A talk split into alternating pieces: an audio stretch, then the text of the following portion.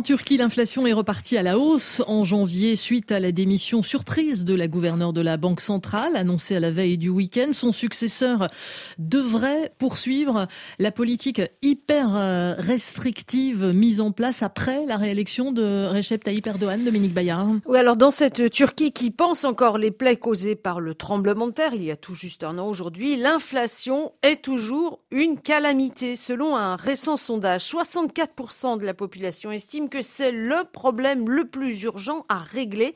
Vient ensuite le chômage, considéré comme préoccupant par seulement 6% de l'échantillon. Pourtant, Hafidze Arkan, la jeune gouverneure de la Banque centrale nommée au lendemain de la réélection de Recep Erdogan, a vivement resserré les vannes du crédit.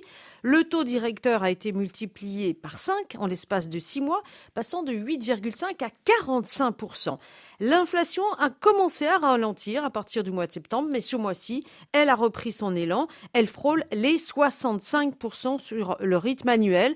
Fatih Karahan, le successeur de Hafizé Arkan, a donc de bonnes raisons de persévérer euh, dans cette ligne dure. Avec l'Argentine, la Turquie est le seul pays de l'OCDE où l'inflation demeure indomptable, Dominique. Alors le président Erdogan y est pour beaucoup. Avant sa réélection, il a imposé à la Banque centrale le maintien des taux d'intérêt au niveau le plus bas possible pour soutenir l'activité.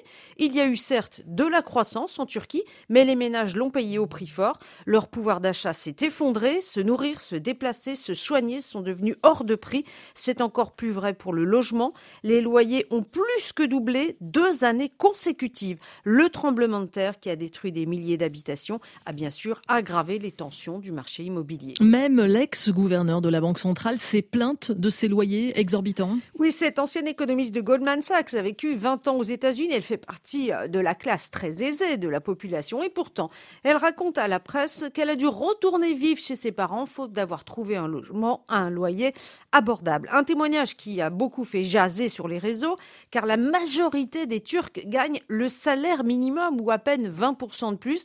Cet aveu, il faut le dire, lui a sans doute fait perdre la confiance du palais. À deux mois des élections municipales, le président Erdogan n'a pas trop envie qu'on parle des sujets qui fâchent. Pour soulager les ménages, Dominique, une nouvelle hausse du salaire minimum est entrée en vigueur en janvier. Plus 49%, un coup de pouce salutaire sur le plan social, mais délicat à gérer pour les responsables de la politique monétaire car elle nourrit bien sûr l'inflation. Avant le scrutin du mois de mars, d'autres dépenses publiques pourraient aussi souffler sur la braise.